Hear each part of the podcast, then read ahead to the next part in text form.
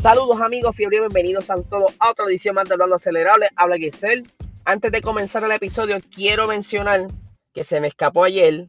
Este fin de semana estuvo corriendo el equipo BGMC Racing y nuestro piloto puertorriqueño José Joche Blanco estuvo corriendo en este fin de semana en la categoría TC América, donde el sábado arrancó último y terminó quinto. Y el día domingo terminó tercero en, en, o sea, tercero en su categoría. Eh, obviamente esto es podio para él. Y su compañera de, equipo, o de por lo menos del equipo BNC Racing, Sally, que es una piloto norteamericana, terminó cuarta. Este, le, le está yendo muy bien en esa categoría a los muchachos. Estoy loco por sentarme de nuevo con José y que nos cuente toda esta experiencia que está teniendo y cómo se siente, porque debe estar bien emocionado porque sabe que esto le va a abrir muchas puertas y tiene gran futuro. Así que muchas felicidades, José. Nos sentaremos luego. Ahora sí, vamos a lo que vinimos. Durante este fin de semana saben que estuvo corriendo el Gran Premio de Bélgica, pero el día domingo no se pudo llevar a cabo la carrera ya que el clima no lo permitió. Eh, simplemente se hizo una corrida de dos puertas. Esto para, pues, para intentar correr, pero como estamos hablando, la lluvia no lo permitió. Y pues se hizo ceremonia, bla, bla, bla. ¿Qué pasa? Estaban hablando diferentes personas, diferentes medios de por qué no le hicieron un el lunes, no, no aplazaron en la carrera para lunes. Y lo que sucede es que esto no es así de fácil. Esto conlleva muchas cosas de por medio. Eh, por ejemplo, la logística eh, en este, este gran circo de la Fórmula 1, la logística es ley del, del, día, o sea, tú tendrías que entonces cancelar vuelos, cancelar muchas cosas porque ellos ahora mismo están de camino al, al siguiente gran premio que es en Holanda. Entonces, imagínense que tuvieran un día menos de preparación pues algo se les pudiera escapar y quizás no estén las cosas a tiempo para el próximo fin de semana. Eh, incluso Michael Massey, eh, el director de carrera, estuvo buscándole la vuelta, estirando lo más posible el reglamento, buscando un espacio eh, entre el radar para entonces quizás calcular más o menos a qué hora pudieran correr. Nada, eso le funciona. Incluso, perdón, se estuvo hablando de que el radar no estuvo tampoco quizás, eh, no estuvo preciso, por decirlo así, porque en un momento dado durante el fin de semana sí se habló de, lluvia, pero el pronóstico era que iba a estar, sí iba a llover, pero no era tanto. Era quizás una llovina pasajera, pero aparentemente el radar de la Fórmula no tuvo algún tipo de problema eh, técnico y pues para mí pudo haber sido feedback de información. Acuérdate que eso se alimenta de un satélite y pues quizás al momento de que cuando estaban viendo el pronóstico día viernes o día sábado, el pronóstico era totalmente distinto, tenía algún delay, porque ustedes saben que como es el clima, cambia de la noche a la mañana. Pero ¿qué sucede? Todo esto también tiene que ver porque si tú extiendes eh, o cambias la fecha, ellos ya llevan tanto tiempo corriendo bajo ese calendario de viernes, sábado, domingo, viernes, sábado, domingo, que está todos los términos legales están cuadrado para terminar la carrera domingo. Porque todo esto detrás tiene abogados, tienen contratos, un montón de cosas. A eso súmale que parte de ese público eh, tenía que trabajar el lunes. ¿Sabe? Que, no, que también se iban a perder la carrera. Y eso creo que ha pasado en, Indy. Que cuando cambie la fecha, pues no está totalmente lleno el, el, el circuito como tal no va toda la gente porque tienen que trabajar. Al igual que en NASCAR. Ese es otro problema. Eh, que era otro, eh, la situación de los promotores. Los promotores no iban a estar de acuerdo porque eso conlleva más gastos. Porque entonces tendría que estar este quizás corriendo con comprar más mercancía para ser vendida. Eh, al ser la última hora, pues ya eso es como un pedido especial de emergencia. Eso es un desastre. Ahora, este, no quiere decir que la Fórmula 1 no, esté viendo quizás alternativas para un futuro. O sea, si volviera a ocurrir esto, ellos ya van a tener un plan en caso de que pase. porque ellos no pueden perder eh, otra, otra carrera así. Sería feísimo para la, para la, Para la Fórmula 1, para esa, perdón, para esa reputación de ese espectáculo, el estar haciendo solamente una o dos vueltas o simplemente no hacer ninguna vuelta. Pero que pudieran hacer, entonces tenían que renegociar esos contratos para ver si es posible entonces aplazar una fecha, quizás tienen que, eh, eh, esos circuitos se alquilan, los promotores alquilan el circuito, quizás tendrán que entonces renegociar precios por tener un día más en calendario. Todo eso tiene que ver, así que no es tan sencillo. Pero ya se están sentando, lo están viendo y no me extraña que en un momento dado pues anuncien algún plan alterno en caso de que ocurriera algo así.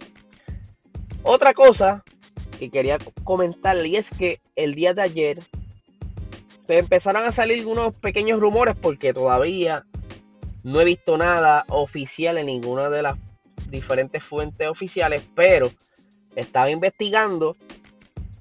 Eh, estamos hablando de Kimi Raikkonen, perdonen. Y es que se está quizás rumorando su, su retiro.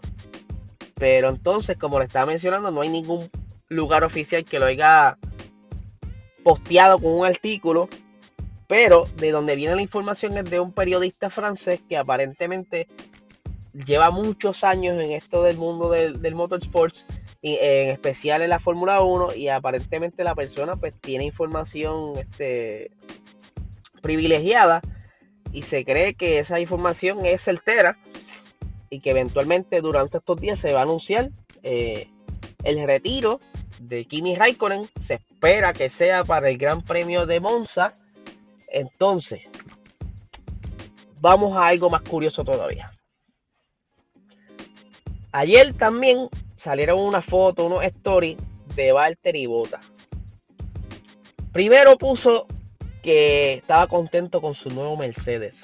Un Mercedes bellísimo, de verdad. Yo creo que es de los más bonitos, de los AMG más bonitos que yo he visto, ese. Y es porque quizás tiene cosas custom para él. Este, que si el color del carro, la livery, toda esa cosa.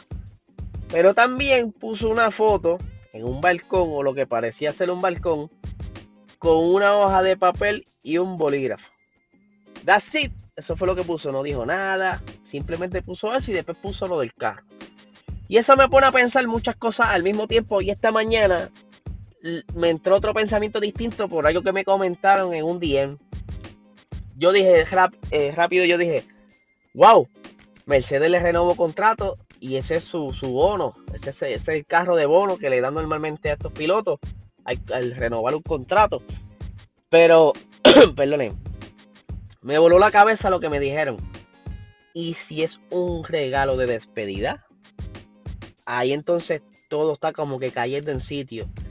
Eh, y si lo de Raikkonen sale, que lo más probable es cierto, sale a la luz, que se va, eso quiere decir que el papel que tenía filmado pudiera ser el contrato con Alfa Romeo. Y el Mercedes simplemente un regalo. Oh, vamos, vamos, ponle que lo compró porque le gustan los Mercedes. él recientemente vendió un Mercedes, quizá con esos chavitos, lo guardó y acumuló. ¿Sabes? Porque esa gente de allá son medios tacaños y quizá estaba ahorrando dinero para comprarse ese, eh, hacer ese pedido, no sé, no sé. En fin, es que en estos días harán este tipo de anuncios, estarán diciendo si entonces en realidad Kimi se va y lo más probable detrás viene el anuncio de, de Valtteri Bota y qué, más después de eso. Hello, George Russell. Es más, yo creo que los dos deberían estar paraditos en, en, la parte de prensa para hacerlo más fácil y, y, y en cuestión de dinero hacerlo más económico el anuncio. Y eso es otra cosa bien, bien curiosa porque George Russell en estos días en una entrevista como que de estas entrevistas, o sea, que está la conferencia de prensa normal, la rueda de prensa que ellos hacen, están los, los medios más, eh, por no por decirlo así, pequeños. Anyway, la cuestión es que eh, le preguntaron sobre los contratos y qué sé yo, y le dijeron, oye, pero entonces quiere decir que ustedes están esperando que todos los asientos se confirmen para hacer el anuncio. Él dice, sí, no, estamos esperando exactamente eso que se confirmen los asientos. Y yo creo que el que quedaba sin asiento era Walter y Bota.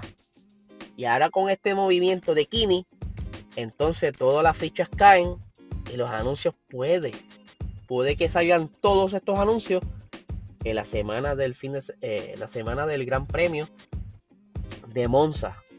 Está bien curioso esto. Eh, yo creo que Valtteri Bottas, a pesar de que Alfa Romeo dijo que no, no garantiza victorias, pero con esta normativa quizás lo podemos ver peleando por unos buenos puntos en ese Alfa Romeo y obviamente el feedback de él, lo más probable sacó ese plazo porque yo sé que Kimi Raikkonen es tremendo piloto, lleva veintipico años en la Fórmula 1, pero quizás se le está escapando, se le está escapando algún detalle que no se haya, no se haya, haya dado cuenta. Perdónenme que estoy enredado esta mañana. Como pasa en todo, un ejemplo, a veces dice, mira, a veces el que ve de afuera ve más, ve más que el que está dentro. Así que quizás cuando llegue Valtteri Bota, que ya ha visto, ¿verdad? Desde una perspectiva diferente, dice, contra, pero es que ese carro le tienen problemas aquí, tienen problemas allá, y yo veo a Kimi sufriendo mucho en este lado. Y llega allí y dice, mira, mano, no, lo que hace falta es quizás hacer esto aquí, esto, esto, esto ya. Y le hagan quizás un fine tune a ese monoplaza, a pesar de que no tienen el dinero para hacerle unos upgrades bastante grandes, pero por lo menos como la guitarra, afinarla bastante fina y poder sacarle música y darle una buena pajanda. Porque a pesar de todo, Valtteri Bottas no es mal piloto. Eh, él simplemente pues, pasó este tiempo el Mercedes siendo el escudero de, de Lewis Hamilton y pagó las consecuencias, aunque él sabía lo que hay. Y pues lo más probable en un momento dado, obviamente, del orgullo, quería ganar, pero amor le dijeron, mira papá, pero es que tu contrato no lo dijimos público, pero es que tú tienes que cumplirme con esto, esto, esto, y lamentablemente tienes que servir de pared para Lewis Hamilton. Esto lo hemos hablado ya otras veces. Así que, gente, muchísimas gracias por escucharme hoy. Saben que pueden comentar sobre esto. En, si estás en el chat acelerado, lo puedes comentar ahí. O puedes escribirme directamente al DM eh, dando tu opinión. O quizás tú tienes alguna otra información que yo no tenga en el momento. Pero nada, les deseo un excelente día.